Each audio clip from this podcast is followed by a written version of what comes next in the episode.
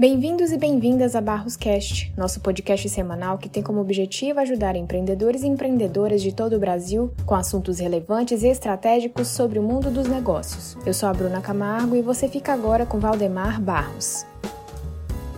Neste episódio vamos falar sobre posicionando-se para um novo normal pós-pandemia. O professor da Fundação Dom Cabral, Haroldo Mota, esteve conosco no Comitê de Presidentes e Dirigentes do programa PAEX, Parceiros para Excelência da Fundação Dom Cabral e sua associada Barro Soluções em Gestão, quando refletimos juntos sobre quais as características de quem se sai melhor em períodos de crise e como se posicionar hoje para um chamado novo normal pós-pandemia. Todos nós temos passado por período inimaginável de pandemia global, atingindo todas as famílias, todas as empresas e instituições, todos os setores e todas as regiões. Isso levou o Brasil e as suas organizações, além de vivenciar uma forte crise epidemiológica, a lidar com um período de retração econômica. A reflexão é quais diferentes efeitos a pandemia global está gerando nas empresas e instituições. Por que e como as nossas organizações precisam pensar agora, no futuro? Quais as características de quem se sai melhor em períodos de crise? Como tratar o estoque da dívida presente em muitas organizações? Como se reestruturar? E o caminho para se transformar? Como melhor aproveitar as oportunidades para retomada e foco no crescimento? Para várias organizações, é necessário sair de uma situação paralisante, olhar para frente e adotar medidas práticas de gestão para sair da crise. Para isso, requer ter liderança, transparência, clareza, cooperação, sentido claro de propósito, e direcionamento estratégico bem escolhido, bem trabalhado. Nesse sentido, que aprendizados podemos ter de crises vivenciadas recentemente e sobre como as organizações lidaram com essas crises? Nós vamos aqui lembrar uma pesquisa da McKinsey sobre a crise de 2008, que foi profunda, em especial nos Estados Unidos. Quais as organizações que saíram em vantagem e o que elas fizeram? Nessa pesquisa foi analisado o ciclo de recuperação de 2008 com 2 mil empresas. Elas eram mais proativas e planejaram logo os passos seguintes. Viu-se que o clima negativo pesa. As pessoas muito conservadoras e organizações muito conservadoras pesam. As organizações muito conservadoras estavam em situação de atraso tecnológico. Alguns até pensaram e quiseram parar de investir. Esperaram 30 dias, viram que precisavam acelerar. E quais as etapas executaram? Nós vamos mostrar as três etapas, sua possível aplicação nesse período de pandemia global em que vivemos. E antes disso, é importante lembrar alguns pontos de contexto dos ambientes macroeconômico e político. Logo no início de 2020, nos lembramos que havia uma previsão do crescimento da economia em potencial em torno de 2 a 2,5%. E a pandemia global impactou a queda do PIB de cerca de 6% pelo menos. Nós também presenciamos que houve um aumento do risco fiscal, com a perspectiva da dívida pública sair de 76% antes da crise com a possibilidade de atingir mais de 90% do PIB, gerando um maior, um grande estoque de dívida e com a possível recuperação em 2021. Temos percebido também uma série de medidas econômicas e gestão da crise para preservar as atividades econômicas por meio de um suporte, crédito às empresas e para garantir empregos, além da transferência direta de recursos para ampliar os cidadãos inseridos numa economia informal, a população em situação vulnerável, que vem acontecendo com a ampliação de gasto do governo com assistência financeira direta às famílias. No contexto político, temos vivenciado aí uma grande necessidade, ainda num momento de incerteza, mas com alguns movimentos já presentes, envolvendo a realização de reformas estruturantes que muitas vezes são impopulares, mas já há uma conscientização da importância de saídas nesse sentido. Executivo e Congresso precisam encontrar mecanismos para reduzir o déficit primário no próximo ano. E tem agora uma importante oportunidade de manter e elevar o nível de mobilização para aprovar reformas com relevantes benefícios no pós-pandemia. A exemplo da reforma tributária, em todos os níveis federal, estaduais e municipais, reforma administrativa e movimentos de privatização. Observando então as etapas seguidas pelas empresas na crise, a primeira delas foi a de responder. Isso envolve todos estarem muito atentos e com grande esforço de salvar o caixa.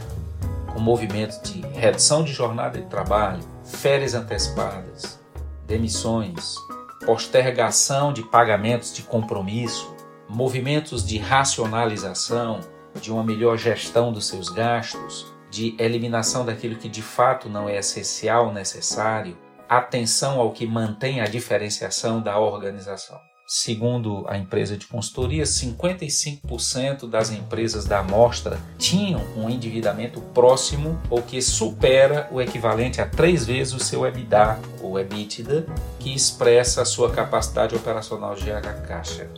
Ora, admitindo-se um ciclo financeiro das empresas irá crescer após a crise, a dívida dessas organizações nessa situação terá de ser reestruturada na melhor das hipóteses. Um ponto-chave é não se contaminar com atitude paralisante. As nossas organizações são dinâmicas, precisam agir de forma proativa e no chamado retorno ao normal há uma perspectiva de retomada da renda chegando a 2022 em diversos setores. Isso tem variado por setor, por região e inclusive por negócio em função da situação da organização. Uma segunda etapa é chamada de transformar nessa etapa, apesar dos altos níveis de incertezas, é muito importante a organização ter o olhar para o futuro. A empresa precisa definir um plano detalhado para os próximos anos, em especial para o próximo ano, com construção de vários cenários, análise de estresse, com ações estratégicas para cada uma, com mapeamento e gestão de riscos toda a organização precisa estar alinhada em torno desses objetivos traçados. Nesse contexto, soma-se a utilização do BSC, BL Scorecard, numa visão de médio prazo, direcionamento estratégico bem estabelecido, ciclos de projetos estruturantes de maior tempo, conjugando com o sentido de agilidade, complementando com metodologias ágeis de gestão, como MVP, OKR, Scrum, Sprint, entre outras, permitindo que a organização possa trabalhar de uma forma ágil, num ciclo curto e com a visão e iniciativas de médio porte para hoje, para que a organização possa estar mais preparada para o pós-pandemia. Uma terceira etapa é a de reinventar. Nessa etapa, nós observamos que a empresa precisa encarar de frente o chamado novo normal no contexto de absoluta transformação. É muito importante entender e se adequar às mudanças de comportamento dos consumidores, das organizações, da sociedade. Promover a alteração do seu modus operandi das cadeias de suprimento e considerar as mudanças da economia e da sociedade de uma maneira geral as atitudes proativas, a mentalidade clara ao longo do ciclo e a agilidade hoje fazem a diferença. E quais são alguns diferentes efeitos da pandemia sobre as empresas? A KPMG mostra que alguns setores enfrentarão maiores desafios na recuperação pós-crise. Nós observamos organizações em situação de crescimento são empresas que se beneficiam da mudança de comportamento do consumidor durante a crise. A exemplo de delivery de alimentos, supermercados, educação digital e assim por diante. Outra situação é de retorno ao normal. Então, organizações vistas como essenciais, que sofreram muito com a recessão, mas que vão se recuperar rapidamente ao longo do tempo, à medida em que a demanda volte ao normal a exemplo da tecnologia, da telecomunicação, a própria área de transportes rodoviários e urbanos. Aí um ponto de inflexão até 2022, numa trajetória em V, num período inicial de queda, levando a movimentos que vão retomando o crescimento da organização até realmente estar numa situação de normalidade. Uma terceira situação é de transformar para reemergir. Empresas que vão se recuperar ao longo de um período prolongado, exigindo uma transformação dos modelos operacionais e do negócio, que levarão a crescimentos importantes. É o caso da área de lazer, de turismo, que será mais longo, um V mais aberto. E a quarta situação é de reiniciar são empresas que vão enfrentar uma demanda reduzida permanentemente devido ao capital insuficiente para evitar uma recessão prolongada ou por não executar a transformação digital requerida. A exemplo de alguns mercados industriais, parte de um varejo tradicional, os próprios hotéis, aeroportos, então são diferentes tipos de situações que a gente vivencia aí expressos pela KPMG. A pesquisa recente da McKinsey com aquelas duas mil organizações, mostra que aqueles que mais rapidamente agiram objetivando a retomada do crescimento levaram vantagem sobre os demais competidores. O sucesso se deveu muito mais às atitudes do que às condições gerais do ambiente.